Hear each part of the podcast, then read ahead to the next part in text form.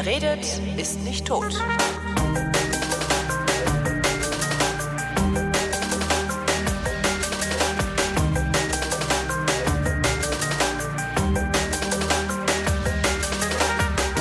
Ich rede mal wieder mit Christopher Lauer.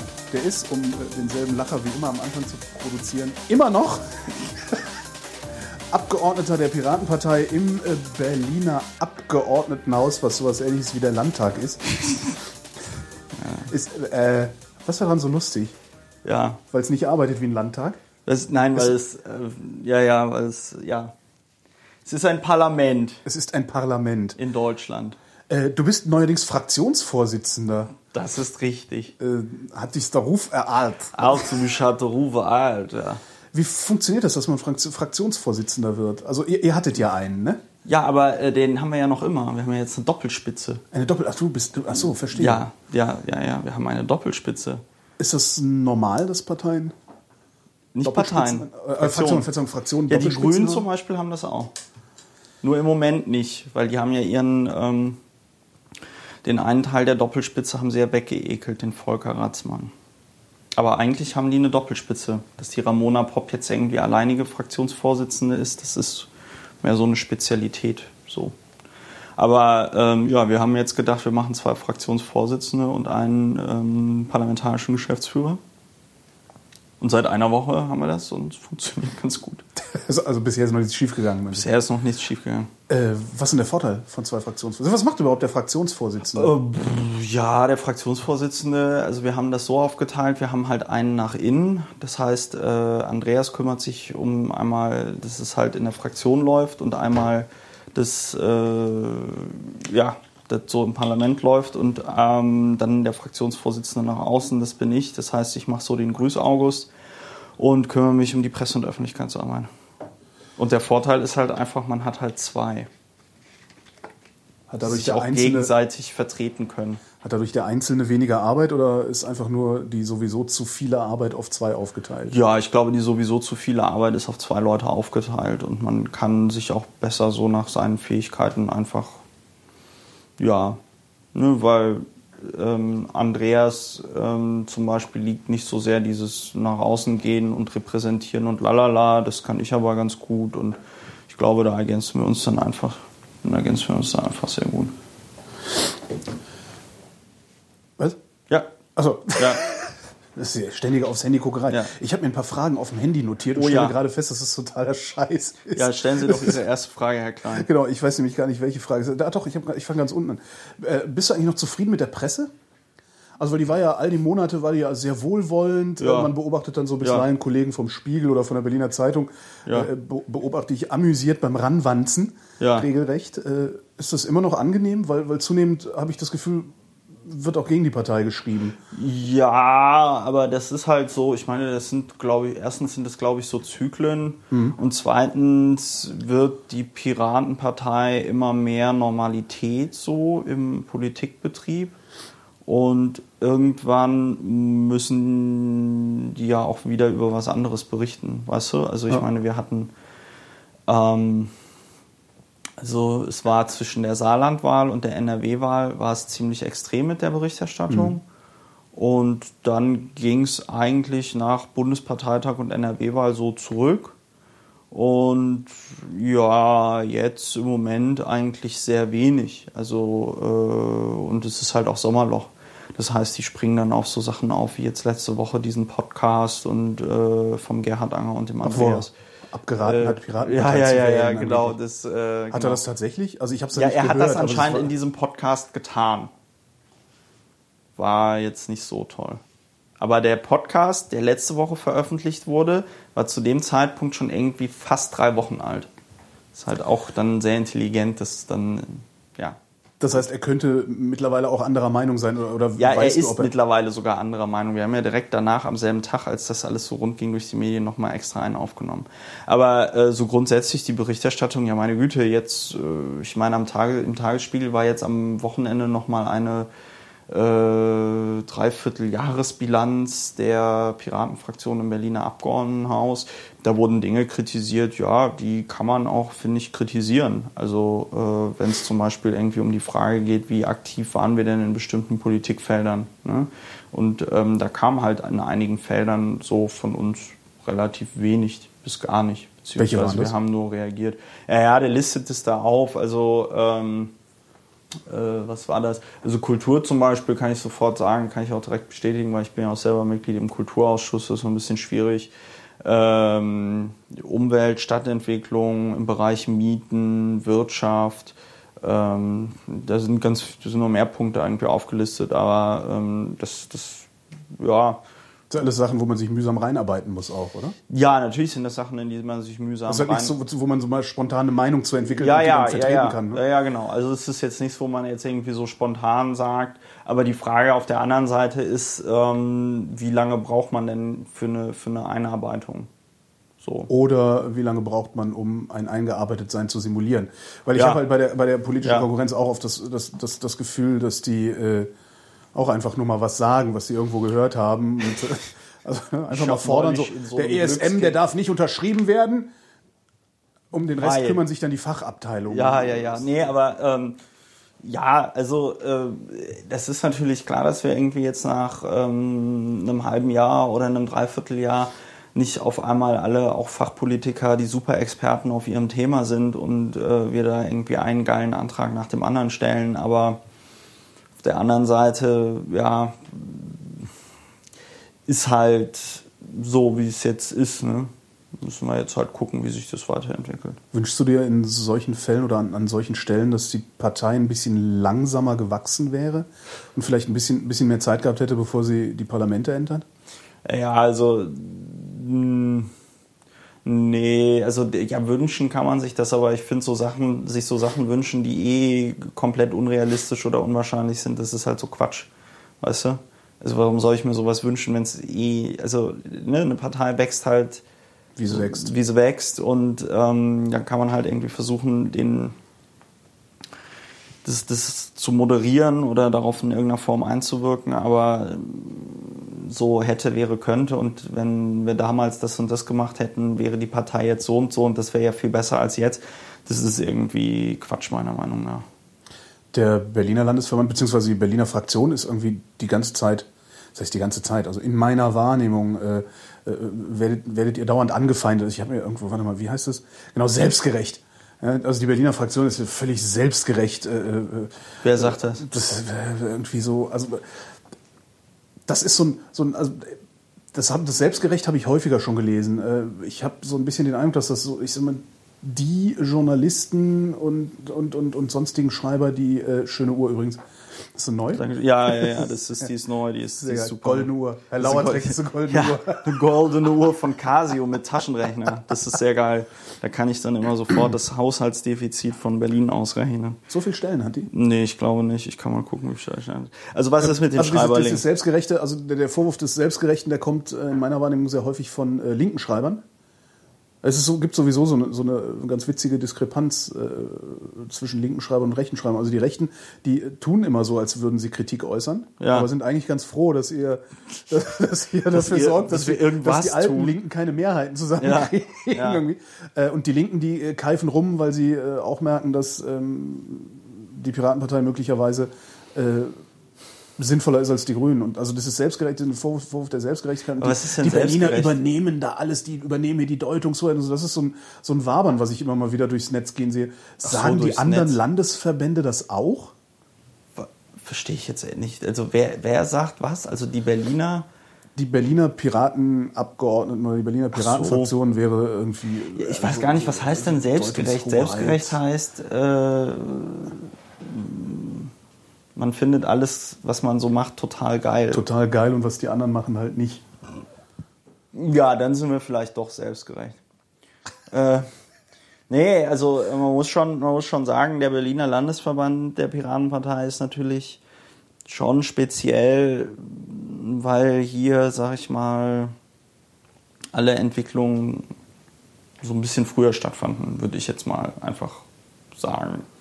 Also gerade durch Liquid Feedback und, und, und solche Geschichten ich meine, Berlin ist ja jetzt so auch als Stadt ein Ort, der einen sehr speziellen Schlag von Menschen irgendwie anzieht. Mhm. Ähm, das kann schon sein, dass wir das, was wir hier machen, besonders geil finden. Aber ähm, ich glaube, jeder Landesverband findet sich erstmal besonders geil oder das, was man da irgendwie macht, besonders geil.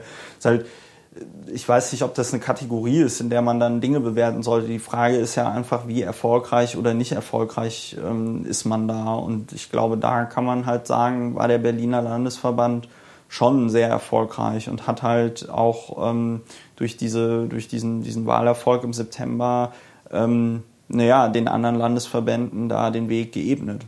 Ne?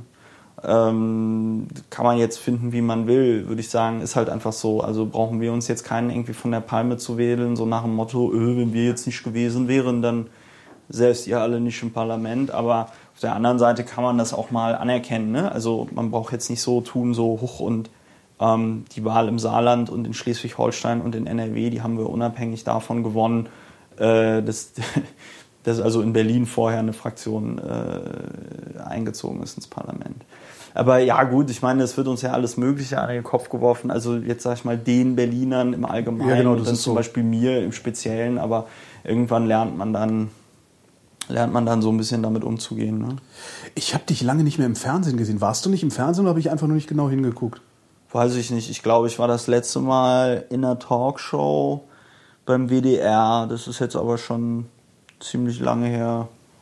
Ich habe jetzt irgendwie für, ich glaube, September eine Einladung für dieses Rosche und Böhmermann da. Mhm. Auf diesem Spartensender ZDF Kultur Neo? oder so. Kultur oder Neo? Neo, weiß ich nicht. Ja, ja, ich glaube, Neo ist es. Ja. Ja. Ja, ja. ja, aber das ist, wie gesagt, im Moment ist es halt einfach grundsätzlich, also ich glaube, du, du man hat wahrscheinlich äh, ähm, viele Piraten jetzt lange nicht mehr in irgendwelchen Talkshows oder sonst irgendwas gesehen. Es geht halt im Moment allgemein zurück. Also im Moment ist halt so das Hauptthema Euro, äh, Europa-Krise, lalala. Europa-Krise ähm, und Meisterschaft. Ja. Meisterschaft. Und da ist halt auch irgendwie klar, dass wir natürlich äh, jetzt keine dezidierten Europa-Experten sind. Das heißt, wir werden da natürlich auch nicht eingeladen. Kann man jetzt äh, finden, wie man will. Ich finde es jetzt nicht besonders schlimm. Ich habe ein schönes Zitat von dir gefunden. Mhm. Äh, die kognitive Dissonanz sei das, ja. die Bewusstseinsform der Mitglieder. Ja. Fand ich toll. Äh, ja. Das, inwiefern? Also inwiefern denkst du das? Weil das Gefühl habe ich auch häufig. Ja. Also. Ach so, äh, naja, kognitive Dissonanz ist halt immer, äh, also damit bezeichne ich halt einfach so dieses äh, mit den Widersprüchlichkeiten des eigenen Handelns irgendwie klarzukommen. Ne? Also ähm, zum Beispiel zu fordern, ja, Transparenz, Transparenz, selber aber überhaupt nicht das in irgendeiner Form definieren, selber auch überhaupt nicht dem im, im Handeln, sag ich mal, nachkommen, aber trotzdem Transparenz irgendwie fordern. Ne? Also wir haben ja jetzt diesen Beschluss gefasst in der Fraktion, dass alle Mitglieder der Fraktion diese gläserne MDA-Geschichte machen. Das heißt, man soll äh, also veröffentlichen, was man so an ähm, ja, das, was ich da auf meiner Seite mache, also was man an Lobbyvertretern äh, irgendwie trifft, auf was für ja, politischen Abenden und sonst was für Veranstaltungen man irgendwie ist. Ähm, also man soll halt einfach so über mal seine parlamentarische Tätigkeit irgendwie auch informieren, insbesondere dann, wenn es irgendwie um, um Lobbykontakte und sonst irgendwas geht. Hat auch ein bisschen länger gedauert, bis das angenommen wurde, so in der äh, äh, Fraktion. Ne? Es gab also, tatsächlich Abgeordnete, die das nicht wollten. Ja? Wow. Nee, ach, das war jetzt eine Frage. Achso, nee, das war eine Frage. Ja, Gab ja. es tatsächlich Abgeordnete, die also, das nicht wollten? Ich hatte. Mh, hm. mh, hm. Sagen wir mal so, ich hatte so ein bisschen das Gefühl, man ist so ein bisschen vorsichtig und ähm, schaut erstmal, wer stimmt denn da noch zu, weil dann muss man ja vielleicht selber nicht abstimmen oder so. Ja?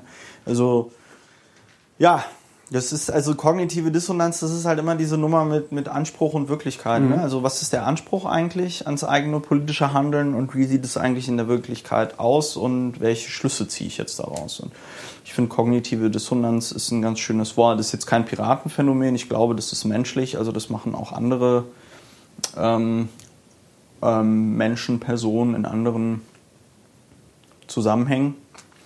Aber ähm, mir fällt es halt so bei den Piraten auf. Äh, Schlimmer hat ja auch äh, kürzlich gesagt, naja, das, warte mal mit der Transparenz so ein bisschen, also äh, wir, wir ziehen uns jetzt hier nicht ganz aus und manche Dinge müssen auch äh, im Hinterzimmer besprochen werden, sonst funktioniert es nicht. Wie hat die Partei darauf reagiert? Weil ich finde, eigentlich ist es sehr ruhig geblieben. Ja, ich habe das auch gar nicht so richtig mitgekriegt. Ich finde es auch jetzt nicht so spektakulär, weil mich, mich hat neulich auch ein Redakteur vom Spiegel irgendwie angerufen und meinte so, ja, Herr Lauer, und jetzt hier mit der Transparenz und mit der Klausurtagung in Berlin im Verschlossenen und lalala, ähm, weiß ich nicht, ähm, wirft die Piratenpartei oder die Piratenfraktion jetzt ihre Ideale über Bord oder so. Ne? Und in diesem Ideale ähm, über Bord werfen oder Ideale, wie sagt man denn noch, Ideale ähm, über Bord werfen. Ja. Ist halt wieder mal eine dämliche eine nautische Metapher. Metapher. Es muss noch irgendeine andere Formulierung geben für Ideale. Ähm, äh, ja. Verabschiedet sich die ja, Partei jetzt von, von ihren Idealen? Idealen? Ja, ja, genau. Also das hat ja auch immer so was Normatives, ne? Mhm. Ähm, und der Witz ist halt, ich glaube, damit irgendwas, also ich verstehe ja Ideal so, also das Ideal als ähm, einen Idealzustand, den man äh, haben möchte. Ja? Also das heißt, weiß ich nicht, ich fange an, irgendwie eine Villa zu bauen oder ein Haus und sag so, okay, so und so stelle ich mir das vor, so und so soll das aussehen. Und äh, am Ende sieht es dann halt ein bisschen anders aus, weil irgendwas ist ja immer, ja. Aber das Ideal wäre jetzt also dieser Plan. So, und der Witz ist ja, wenn man sich jetzt anguckt, wie ist denn, was ist denn das Ideal von Transparenz und so, dann ist eigentlich nirgendwo definiert, was das für die Piraten halt ist. Also es ist nirgendwo in einem Programm oder in einem, in einem, in einem, in einem anderen Stück Text definiert, ja, wenn die und die und die Kriterien erfüllt sind, dann haben wir die tolle Transparenz oder dann sind wir damit zufrieden. So. Und das ist äh, halt eine Sache, das sage ich aber schon seit Monaten, die fliegt uns halt immer mehr um die Ohren. Ne? Also ähm, das sage ich jetzt auch gar nicht irgendwie erklärt, also das sage ich jetzt gar nicht irgendwie rechtfertigend oder so, sondern mehr so, also als Erklärung, also oder, oder so beschreibend. Ähm, ich für mich selbst sage halt, okay, ich mache halt irgendwie diese gläserne MDA-Nummer, dass halt jeder irgendwie auf meiner Seite nachvollziehen kann, was ich da so treibe. Und ähm, habe jetzt irgendwie angefangen, jeden Tag noch einen Podcast, irgendwie so einen Mini-Podcast zu machen. Lauer informiert. Wo ich, äh, genau, wo ich äh, einfach sage, was so passiert. So. Und man kann mich irgendwie erreichen, man kann mich irgendwie befragen und äh, ja, das ist jetzt ein Maß an Transparenz, was ich da irgendwie an den Tag lege, äh, wo man mir halt trotzdem noch vertrauen muss, dass ich halt irgendwie da ehrlich bin oder halt keine Scheiße baue oder sonst irgendwas. Das hast du aber immer. Ja. ja. Äh, Gibt es Fragen, die du, die du äh, schon nicht beantwortet hast? Also welche Fragen? Ja, weiß ich halt nicht. Also wo dich einer gefragt hat, ja, wo einer Transparenz eingefordert hat und du gesagt hast, ja, sorry, aber das geht dich jetzt nur wirklich nichts an. Nö, aber das ist ja, aber das bleibt ist also ja abstrakt. Ja, es bleibt Vorwurf immer, der ja, okay. es ist, es bleibt irgendwie abstrakt. Also es wird dieser, dieser, ich hatte das ja heute Morgen auch schon verlinkt in meinem Blog. Der Benjamin Segel hat da noch einen ganz schönen Artikel, Blogbeitrag drüber geschrieben. Also so wie Transparenz und Basisdemokratie, wie diese beiden Wörter innerhalb der Partei so als Totschlagargumente gebraucht werden und ähm, äh, also ich hatte eigentlich noch nie so eine Anfrage so nach dem Motto, Christopher, was hast du am Abend des 23.06. gemacht? Wo warst du? Ja? Oder mit wem hast du dich da getroffen? Ähm, das sind tatsächlich so Sachen, die werden dann immer so im Nachgang wird dann gesagt, ja, das ist doch hier intransparent und bla bla bla. Und das ist halt genau das Problem, ja. Also wenn wir Transparenz politischen Handelns nicht irgendwie definieren, also wenn wir da kein Ideal definieren, ja, dann haben wir auch überhaupt kein Ideal, was wir irgendwie über Bord werfen äh, können mhm. oder von dem wir uns irgendwie verabschieden können, weil dann hatten wir nie eins, außer irgendwie sowas schwammig postuliertes, wo man irgendwie sagt Transparenz. Da kann man dann aber auch irgendwie, weiß ich nicht, äh, ja, Mondkuchen sagen. Oder ja, ist ja dann bei, bei Parteigründung schon gepatzt worden, oder?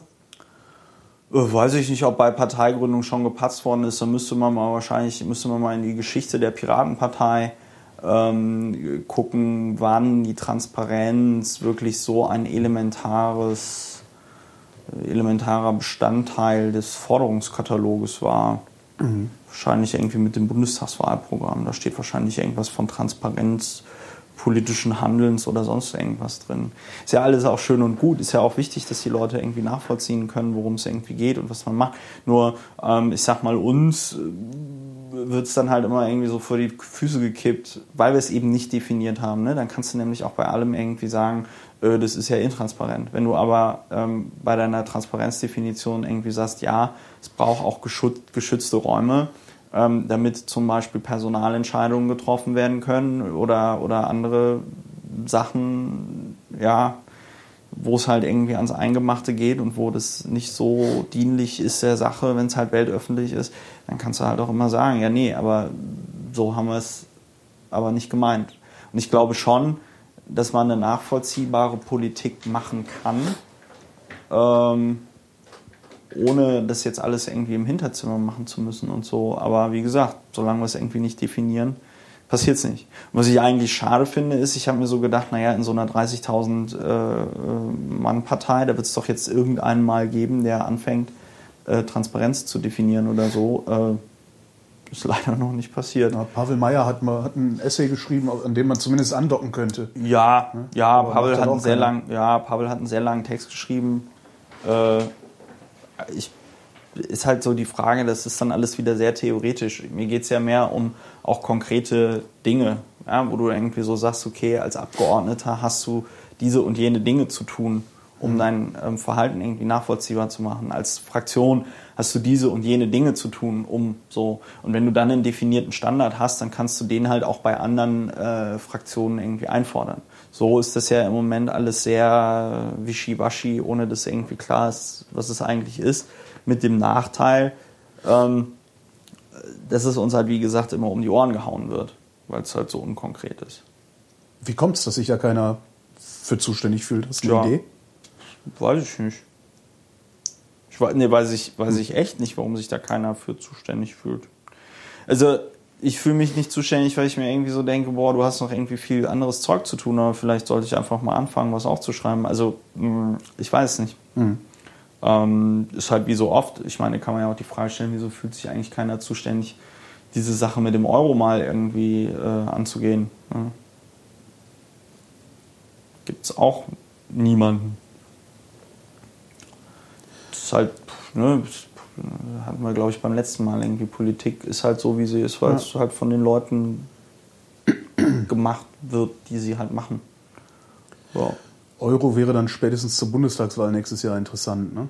Ja, ich, ich weiß auch gar nicht, also ich bin mir auch gar nicht so sicher, ob es überhaupt interessant ist oder ob man vielleicht auch einfach mal ähm, zusammenschreiben sollte, dass man halbwegs verstanden hat, woher diese Krise irgendwie kommt und was so das Problem ist. Also weil nachvollziehen kann man es ja. Mühsam, aber es nee, sollte nee, gehen. Nee, ja, überhaupt nicht so mühsam. Das ist eben der Witz. Das ist immer diese postulierte, es ist immer diese postulierte Komplexität dieses Themas und es ist gar nicht so komplex. Also ich habe neulich nochmal einen sehr ähm, guten Artikel irgendwie drüber gelesen, ähm, was also die Ursache jetzt für die, für die aktuelle Krise quasi ist. Und zwar, äh, wir hatten 2000 äh, wir hatten 2000 diese, diese, diese, ähm, diese, diese Dotcom-Bubble in Deutschland. Ja. Und die ist geplatzt. Ja. So, und das, ähm, da waren halt eine Menge von Unternehmen dann in der Bredouille und brauchten Geld. Also, was hat die EZB gemacht? Hat ähm, den Leitzins gesenkt. Das heißt, es gab billiges Geld, so den dann natürlich nicht nur deutsche Firmen irgendwie gekriegt haben, sondern auch äh, andere europäische Länder. So. Nur was die hatten, war gleichzeitig äh, so ein Wirtschaftswachstum. Ja? Und dann hat man halt fleißig irgendwie Kredite aufgenommen, weil die Zinsen ja so niedrig waren. So. Und ähm, äh, die Deutschen haben sich natürlich gefreut, weil die jetzt natürlich äh, über ähm, dieses gepumpte Geld aus anderen EU-Ländern, ähm, also die, die ähm, anderen EU-Länder haben dann auf, auf Pump quasi deutsche Produkte gekauft. Mhm. Und Deutschland dann als Exportweltmeister halt hat dann den gesamten EU-Binnenmarkt mit seinem Zeug verfol äh, nicht verfolgt, versorgt. Ähm, ja, und der ähm, und dann kam halt noch diese Sache mit diesen Derivaten äh, dazu, dass man also irgendwann hingegangen ist und gesagt hat, ja, wir nehmen jetzt quasi diese Schulden und packen die in so Säcke, dass keiner mehr irgendwie weiß, wessen Schulden da genau drin sind und machen daraus ein Finanzprodukt. Ja, und äh, verkaufen das einmal im Kreis. Und das hat halt ähm, so lange gut funktioniert, bis dann in den USA äh, der Immobilienmarkt zusammengebrochen ist. So. Und als der zusammengebrochen ist, Fing die Rückabwickl äh, Rückabwicklung genau, an. Ja. fing diese Rückabwicklung an und dann ist im Grunde genommen diese ganze, dieser ganze Dominohaufen äh, fing an umzukippen. So, und äh, ja, dann sind diese ganzen Derivate da irgendwie auch geplatzt. So, und jetzt sitzen da die ganzen ähm, deutschen Banken halt auch, die ja auch Gläubiger von ausländischen Unternehmen sind. Und dann sitzen sie jetzt alle irgendwie da und haben kein Geld mehr. So, und müssen aber gleichzeitig sparen, weil man hat ja kein Geld mehr. So. Und jetzt versucht man halt mit dieser, mit diese, diese, ich meine, dieser ESM und, und Fiskalpakt und so, das ist halt einfach alles nur ist halt ein Geldtopf. Und mit dem sollen halt diese, diese, diese, diese Feuer gelöscht werden. Aber das ist halt komplett, komplett absurd, weil das Problem haben ja im Grunde genommen alle Länder. So. Und äh, ja, gut, dann kommt noch hier äh, ne, dieser, dieser, dieser Fiskalpakt und bla und wir wollen uns an schärfere Regeln halten und sonst irgendwas. Aber das ist ja auch Quatsch. Also, was heißt Quatsch? Aber ich meine, in Maastricht, also stand es ja schon drin, woran Ja. man sich eigentlich halten Ja. wollte. Deutschland war erster Defizitsünder und ähm, mit Frankreich zusammen und da hat man damals halt abgewendet, dass, man, dass es da zu Strafzahlungen kommt, was halt das Vertrauen in diese Währung auch nicht unbedingt äh, gestärkt hat. So. Ähm, zeigt also, wenn man Interesse daran hat, kann man die ähm, kann man diese ganze Euro-Krise und woran es jetzt liegt, äh, kann man erfassen. Es ist halt nur die Frage, wie, wie äh, kommt man da raus. So. Und diese Euro-Bonds-Nummer, also mit den gemeinsamen Euro-Schuldscheinen, ist halt meiner Meinung nach schon sinnvoll. Also Ja, so haben die, da so haben die USA halt auch mal angefangen. Ne? Ja, du hast dann irgendwann, ja, die Bundesrepublik ja letztlich auch. Ja. Äh, so eine Zeit lang hat eben Nordrhein-Westfalen Bayern finanziert, jetzt finanziert Bayern Nordrhein-Westfalen. Ja. Ähm, und das müssten wir halt auf europäische Ja. Größe hochskalieren. Und Ja. ich glaube, das scheitert, ja, woran scheitert es? Am Nationalismus, oder? Ja, es scheitert, glaube ich, am Nationalismus und irgendwie so diese, diese Vorstellung, oh mein Gott, äh, das geht dann auch, also ich glaube, es geht dann einfach auf, auf Kosten, also nee, ich glaube, so die Logik oder die Angst, die dahinter ist, ist so nach dem Motto, oh mein Gott, ähm, wir, es, es gibt dann wirtschaftliche Einbußen, jetzt zum Beispiel für Deutschland.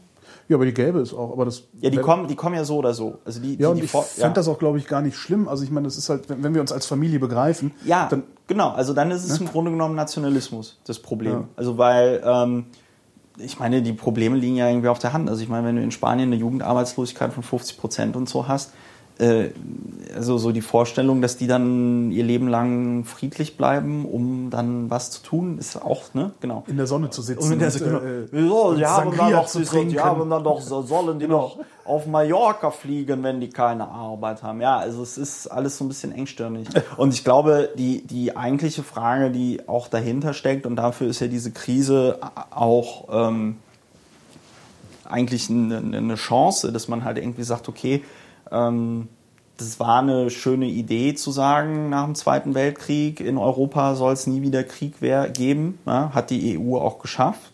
Ja. Bisher. Aber äh, ist halt auch nicht so ein Thema oder so ein Gedanke, der dann über Jahrzehnte trägt. Ja, insbesondere wenn du irgendwie so eine globale Welt hast, äh, ähm, die sich halt auch immer mehr verändert. Ne? Also hier China baut jetzt 70 Großflughäfen. 70. 70. ja, nicht aus Weiß Deutschland. Klaus Wowereit das? Weiß Klaus Wower. Ja, ich habe ja schon gesagt, die werden alle vor äh, BER fertiggestellt. Nee, und ähm, die Amis, äh, die äh, können sich natürlich auch nicht mehr ewig lange ihre Riesenarmee da leisten. So. Also wir leben ja eh in einer Welt, die sich auch geopolitisch im Umbruch befindet. Und die Frage ist doch, was möchte denn da Europa ähm, dagegen setzen? Und Europa kann dem nur etwas entgegensetzen, wenn es auch eine, einen, einen politischen Zusammenschluss gibt, wie Mit, auch mit immer. einer Stimme spricht, hieß es früher immer. Ne? Ja, mit einer Stimme. klingt vielleicht ein bisschen pathetisch oder so, aber ähm, das ist eigentlich genau das, was es bräuchte. So, aber wenn du da nur die Interessen von Nationalstaaten irgendwie hast und alle irgendwie sagen, ja, wir wollen hier einen oder nicht alle sagen, aber viele das mit so einer Motivation machen, okay, ich will hier den besten Deal für mein Land raushauen, dann ist das erstmal eine Situation, die nicht besonders schön ist. Und die, ich, die mich auch so total verwundert. Also ich weiß nicht, ich habe, ich meine, ich kenne ja noch die Erzählungen so von meinen Großeltern, so vom Krieg, ne? Und das hat mich ja auch geprägt. Und wenn ich mir jetzt irgendwie vorstelle, so, okay, das war noch so die Generation irgendwie davor. Und dann irgendwie die Bildzeitung irgendwie lese mit erstes Heimspiel in Danzig oder so, jetzt bei der EM, denke ich mir auch so, ey, in was für einem Film bist du denn hier gelandet? Heißt halt Heimspiel. Also heißt halt in jedem Land. Ja, aber ähm, Nee, also da fände ich, da fänd ich es nicht Heimspiel zu nennen. Aus historischen Gründen fände ich unangenehmer oder alberner heißt als tatsächlich Heimspiel. im Es heißt Heimspiel. Heimspiel? Da, wo die Mannschaft untergebracht ist bei so einer EM oder WM, wenn sie an dem Ort spielen, Ah, wo die Mannschaft okay. untergebracht ist, heißt es Heimspiel. dann nehme ich, dann nehme ich Das ist, äh, das zurück. ist keine historische Unsensibilität. Also ich bin nun wirklich der Letzte, der die Bildzeitung Ja, verteidigen würde. Ich würde das sie gerne zurück. abschaffen. Ich würde, also, ich aber, wüs- aber gerade wusste da. das auch nicht. Gut, Nee, es heißt, ich es das heißt tatsächlich Heimspiel. Mhm. Aber es gibt ja genug andere Sachen. Ich meine, Pleite Griechen. Genau, ich wollte gerade sagen, also man muss sich nur die Griechenland-Berichterstattung des Springer Verlages angucken. Dann äh, Pleite Griechen. Ja gut, äh, ich das, meine, das äh, äh, Ja. also wenn die Kanzlerin sagt, dass die Spanier mehr Urlaub machen als wir oder solche Dinge. Oder waren das auch die Griechen? das waren auch die Das waren Griechen. auch die, der Grieche war der, es. der Grieche. Im 21. Jahrhundert war es immer der Grieche. Der Grieche. So, und ähm, das ist schon krass. Und ja, also da, äh, klar, sollten wir eine dezidiertere Position entwickeln. Ich sag mal, dass das Hintergrundwissen und so ist ja auch da, aber die Frage ist halt immer so, ja, was soll ich noch, sage ich ja hier so oft, was soll ich eigentlich noch in die andere Hand nehmen? Ne? Also so irgendwann ist mein Tag auch, ist mein Tag auch rum. Aber vielleicht muss man es dann, muss ich es dann doch einfach machen. Also ja. Ja. Ähm, wo, wo wir bei Großflughäfen sind, Ja. äh, du, du sitzt da immer in diesen, sitzt, sitzt du jedes Mal in diesen, was, was ist das eigentlich für Ausschüsse, die darüber tagen? Gibt es einen Untersuchungsausschuss Was? eigentlich? Nee, Ach so, doch, ja, ja. Es, es wird jetzt ein? Untersuchungsausschuss. Nee, da sitze ich nicht drin. Den Untersuchungsausschuss BER macht als Vorsitzender der Martin Delius Mhm. und als dann beratendes Mitglied der Oliver Höfinghoff. Ist das ein öffentlich tagender Ausschuss? Oder? Ich glaube schon. Ich wüsste jetzt nicht warum. Der nicht öffentlich tagen soll. Das heißt, du hast nur über, über einen Wirtschaftsausschuss. Ich bin im äh, Innenausschuss und Innen- Kulturausschuss, genau. Ich habe über den Innenausschuss mit dem, mit dem zu tun. Ja, ja. Nee, da war ja auch, da waren die ja von der Flughafensicherheit und so, die waren ja bei uns im Innenausschuss und haben uns dann da erzählt, dass sie irgendwie seit äh, Ende 2011 wussten, dass die Vollautomatik nicht, dass das nicht machbar sein wird. Äh, hatte ich das schon mal erzählt? Nee. ne? Also, Also doch, dass sie das mit, ich weiß nicht, ob du das erzählt hast, dass sie, dass sie einen Eurojobber äh, ja, ja. ne, als Türöffner, Genau, mit Human Mensch, Mensch, Interface. Mensch-Maschine-Kopplung. Mensch-Maschine-Kopplung. War ich dann auch so im Ausschuss, das klingt so futuristisch. Wie muss ich mir das vorstellen? So mit Gedankenstrahlen Genau. oder was? Also, Die, ach, die haben es wirklich Mensch-Maschine-Kopplung genannt. ja, ja, ja, ja, ja. So haben die das da genannt. Äh, das Ja, ja- ja, das ist Wahnsinn, das ist Wahnsinn. Hat die Landesregierung davon gewusst? Was? Hat, hat der Senat Ende 2011 gewusst? Das wird äh, dann auch Teil des äh, dieses Untersuchungsausschusses sein, aber ich gehe mal im Moment davon aus, dass die den Aufsichtsrat schon dann irgendwann darüber unterrichtet haben. Wird es dann irgendwelche Konsequenzen haben? Weil das ist so, also mein, mein, mein Eindruck von Untersuchungsausschüssen ist, hinterher weiß man Noch weniger als vorher. Gegebenenfalls vielleicht sogar ein bisschen mehr als vorher, aber es ist halt vollkommen egal. Ja, Also, also, Schäuble ist, äh, ne? ja, Schäuble ist halt Finanzminister, ich kann man glaube, immer, ne? ich glaube, ja, der kennt sich doch mit Koffern aus. Ja, aber- aber, die, ne, ähm, aber also ich glaube, dass die ähm,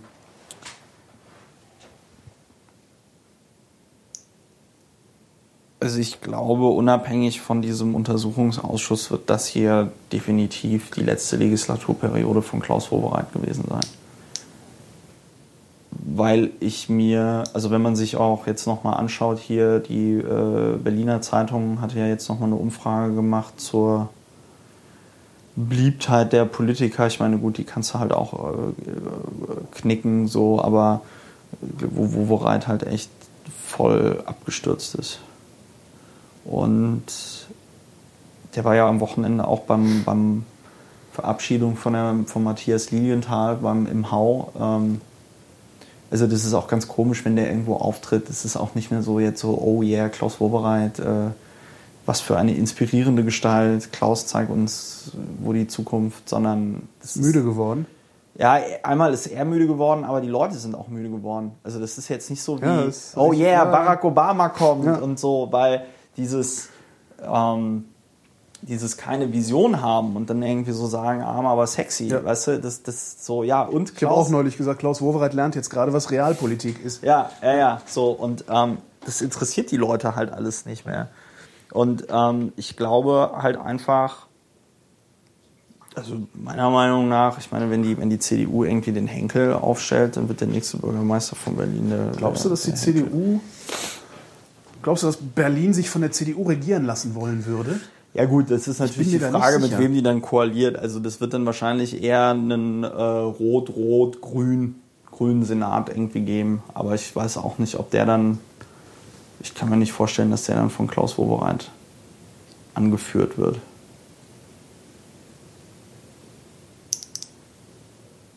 Wann wird der Flughafen eröffnet? Was denkst du? Ich glaube, dass der nie eröffnet wird. Ja. Ernsthaft? Ja, ich Nee, glaube komm. das doch. Das ist, jetzt, das ist jetzt so, wie ich gewettet habe, dass es bis 2020 um Geld, dass es bis 2020 im Supermarkt eine Tarnvorrichtung zu kaufen gibt, oder? Oder glaubst du, das wird ich, nee, ich glaube das wirklich, dass der nie eröffnen wird. Ich bin fest davon überzeugt, ernsthaft. Das ist so eine Investitionsruine, so wie diese große Halle, wo dann Ja. irgendwie äh, koreanische Investoren Ja. Vergnügungspark. Ja. Ja, das wird. ähm, ich bin davon überzeugt, dass der nie eröffnen wird. Warum? Also was? Die Wege des Herrn sind Nein, aber was, was, was ist? Äh, äh, Nee, der wird, ich bin der Meinung, dass der nie eröffnen du wird. die haben sich komplett verplant? Ja. Ich glaube, der wird. Also ich bin davon, aber gut, das wird dann, wird dann interessant sein, wenn man dann sieht, ob es dann stimmt oder nicht. Aber ich glaube, der eröffnet nie. Die werden, die werden da jetzt noch so lange irgendwie dran rumwursteln, bis irgendeiner den Mut hat zu sagen, okay, also eigentlich Wären wir besser mal nach Sperrenberg. Genau, wären wir besser mal nach Sperrenberg gegangen. Ich glaube auch, dass dort dann ein Flughafen gebaut wird. In Sperrenberg? Ja. Das ist doch da zwischen Hamburg Ja, und das, Berlin, ne? Da, ja, das ist dieser alte große russische, der sowieso schon für maximale, Ja. Also maximal große Flugzeuge ausgelegt war und Ja, sowas. äh, wo ja, sie ja. dann ja auch äh, ja. im Zuge der BER-Genehmigung und Planfeststellung, was es da alles gab, Ja. ähm, Fluggenehmigungen für Sperrenberg verweigert haben, damit auch ja keiner merkt, dass es funktionieren würde. Also da gibt es ganz böse Geschichten von, Ja, ja, von. Frachtunternehmern, die Ja, gerne ja. da schon längst geflogen wären. Ja, ja, so. das ist, das ist alles eine Mafia. Das ist alles eine Mafia. Dann hätten wir wie viel versenkt, wenn das Ding nicht an den Start ging? Ja, 4 Milliarden plus X. Arm, aber sexy. Aber sexy. Arm, aber sexy. Ja, Und dafür würde dann niemand zur Rechenschaft gezogen werden, oder? Ja, weiß ich gar nicht, wie das rechtlich ist. Aber bei 4 Milliarden Euro, wen willst du da zur Rechenschaft ziehen? Also, vor allem Ding wie? Ja. Äh, Hodenpresse, keine Ahnung. Ja, ich glaube nicht, dass das ein seriöser. Ich meine, kann man überlegen, ob man so einen Antrag stellen will. Nee, ähm, also das mit dem Flughafen, das wird uns beschäftigen. Ja, genau, das wird dann nach der Sommerpause. Ich meine, im Moment ist ja Sommerpause. ist ja kein Parlament im Moment. Würdest du darauf wetten, dass das Ding nicht eröffnet wird? So, ja, wir können um 10 Euro wetten. Oder so. Gibt es denn, also abgesehen von den lustigen Sachen aus der äh, Landespolitik, gibt es noch erfreuliche Sachen eigentlich, was so in den letzten sechs Wochen hier im Parlament passiert ist, beschlossen wurde? Ich kann mich jetzt. Doch, wir haben, wir haben einen gemeinsamen Antrag aller Fraktionen ähm, angenommen, noch in der letzten Sitzung, wo es um diese GEMA-Geschichte ging und dass sich der Senat äh, von Berlin gegenüber der GEMA und so mal dafür einsetzen soll, dass die GEMA da ordentliche Tarife macht und nicht so ein Scheiß. Ist das Clubsterben, also gibt ja zwei Positionen. Das Clubsterben äh, findet nicht statt und die andere Position sagt, das Clubsterben findet statt. Äh, Ja. Hast du da einen Überblick? Ja, also ich höre so auf das, was die Clubbetreiber Also ich habe hab so das. Gefühl, als würden die Großdisco-Besitzer, hauptsächlich die Großdisco-Besitzer gerade merken, dass sie, wenn dieses neue Tarifsystem kommt, nicht mehr so viel Geld verdienen, aber trotzdem Nee. noch Geld verdienen. Nee, nee, nee, nee, Ähm, nee. nee ist nee. tatsächlich so, dass die Nee, Kleinen das es ist- abkriegen? Das kriegen alle ab. Und also so wie ich das, so wie ich das äh, mitkriege, bezahlen die eigentlich alle 500 bis 1000 Prozent mehr als vorher. Und das kann es ja jetzt irgendwie nicht sein. So. Das ist eine gute Gelegenheit für Clubbetreiber, nur noch Künstler zu spielen. Die und GEMA spielen zu frei lassen, die sind. GEMA frei sind. Ja, aber so, und das ist halt so der Punkt. Und weiß ich nicht, also ich, ich habe jetzt keinen Grund, irgendwie den Leuten da nicht zu glauben, die, mit denen ich darüber jetzt geredet habe. Äh, es wird auf jeden Fall teurer. Und ähm, für viele Clubs, die halt so, so auf Kante das alles so machen, ähm, ja, ist das natürlich eine Bedrohung der Existenzgrundlage. Also, die, und die müssen sich natürlich auch die Frage stellen, okay, wie gibt man diese Preiserhöhung weiter? Also du kannst ja, du kannst ja nicht, wenn du irgendwie 500 Prozent mehr bezahlen musst, kannst du ja nicht sagen, ja gut, ich gebe das jetzt nicht an den Kunden weiter oder so. Das heißt, du musst dann auch die Ticketpreise und die Getränkepreise und sonst was irgendwie erhöhen. Ja, aber ist das nicht was, was wir den Markt entscheiden lassen können? Dann auch? Also Äh, letztendlich naja, ist das ja ein also Klassiker ich- für, für so eine FDP zum naja, Beispiel. also ne? der Punkt, der Punkt ist ja der, und das war ja eine ganz interessante Aufschlüsselung in, ähm, im, in, in, in der Berliner Zeitung über die Strukturen der GEMA und ähm, insbesondere wie viel Geld die halt hin und her schiebt. So, und ich glaube 2010, war das 2010 oder 2011? Nee, das war 2010, hat die GEMA irgendwie 800 Millionen Euro rumgeschoben. Davon ging irgendwie 100, so absurd viel ja, Verwaltung. ne? 120 Millionen Euro für äh, Verwaltung der GEMA und so. Wahnsinn. Ja, der Vorsitzende da, der verdient mehr Geld als Angela Merkel. Ähm, Ich glaube, Angela Merkel verdient aber auch einfach nur sehr wenig Geld. ja, Angela Merkel verdient wenig Geld. Ich glaube, du kriegst als Bundeskanzlerin irgendwie so 400.000 Euro im Jahr Ja. oder so. Also das ist auch äh, absurde, absurde Summe. Aber, Äh, Ich würde es dafür nicht machen, ja. Nö, nö, nö, nö, nö ich auch nicht. Aber ähm, der, ähm, ne, also äh, absurd viel für die, für die, für die, für die Verwaltung. Dann gehen aber nochmal ungefähr 400 noch was Millionen dann auf 3400 Vollmitglieder. Peter Maffei und Co. Peter Maffei und Co. So, und die äh, restlichen 200 Millionen, die dann irgendwie üblich, übrig bleiben, die gehen dann auf äh, 63.000 weitere GEMA-Mitglieder. So. Ähm, Na, die, wie begründen die das? Die begründen das, weil Peter Maffei mehr im Radio gespielt wird als. ja, äh, also die, äh, nee, ich war ja da, die haben halt so ein, die haben halt so ein komplett bescheuertes äh, Schlüssel-Umrechnungs-Blasystem und äh, machen dann mit irgendwelchen tollen statistischen Auswertungen, sagen sie dann, ja, die und die so und so. Und ähm, ich meine, das ist ja aufgrund der GEMA-Struktur, aufgrund wann du Vollmitglied sein darfst, das auch stimmberechtigt ist und so, äh, ist das halt irgendwie so, dass das natürlich ein System ist, das darauf zugeschnitten ist, dass die 3400 Vollmitglieder, weil die halt eben auch abstimmen können oder so, möglichst viel Kohle kriegen. Selbstbedienungsladen nennt man sowas, Ja, ich, ne? genau, genau. Und ähm, die anderen Künstler sind halt irgendwie gefickt. So. Und da muss natürlich auch ein Umdenken stattfinden bei den Mitgliedern der GEMA, dass halt die Leute, die eigentlich Vollmitglieder sein könnten, das aber noch nicht beantragt haben, jetzt mal Vollmitglieder werden, damit sich dieser Laden nach und nach reformiert. Also ich meine, ich war ja bei denen, wir haben uns ja mit denen unterhalten und danach war ich so der Meinung, okay, eigentlich müsste man die GEMA sofort zerschlagen. Das geht eigentlich überhaupt nicht. So.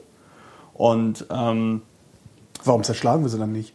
Naja, weil die, weil, weil das, das ist ja schwierig, weil du hast halt dieses Urheber, ähm, oh, ich glaube Urheberrechtswahrnehmungsgesetz heißt das, wenn mich nicht alles täuscht, wo halt drin steht, dass es halt Verwertungsgesellschaften geben darf und es gibt halt gewisse Regeln, die an das Sein einer Verwertungsgesellschaft geknüpft sind, also damit du eine Verwertungsgesellschaft machen darfst.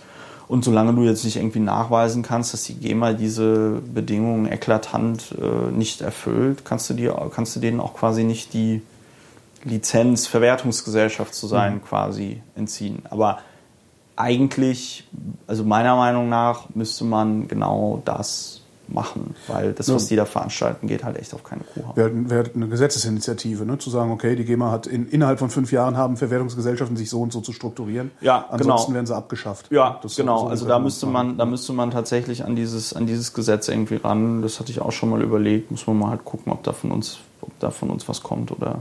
Das würdet ihr dann über den Bundesrat? Ja, müsste man eine Bundesratsinitiative machen. Mhm. Ja. Um, das würde sich dann natürlich grundsätzlich an Verwertungsgesellschaften richten und nicht nur an die, an die GEMA.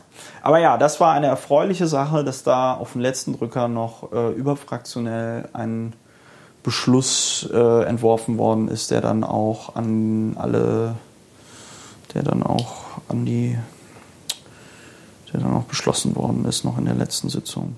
Ja, ansonsten erfreuliches so in den letzten sechs Wochen ja, weiß ich gar nicht. Fällt dir noch was ja, man, ein? man hofft immer so als, als Außenstehender, dass ihr in sechs Wochen hier, äh, also das Parlament, jetzt nicht, nicht ja. die, die, die Piratenfraktion als, als solche, sondern das, das im Parlament, also sechs Wochen ist ja richtig viel. Also wenn ich sechs Wochen arbeite, äh, in der, also, ne, ja. die, die, Art von Projekten, die ich mache, ja. dauern in der Regel so sechs Wochen oder so. Dann ist was fertig, was ich herzeigen kann, wo meine Chefin sagt, okay, hast du gut gemacht, schönen Dank. Das, das geht in der Politik nach wie vor nicht. Ne? Nee. Nee, es ist, es ist alles un, dauert alles unglaublich langsam. Frustriert dich das nicht? Äh, ein Stück weit, aber mir macht es noch immer Spaß. Mir macht es noch immer Spaß.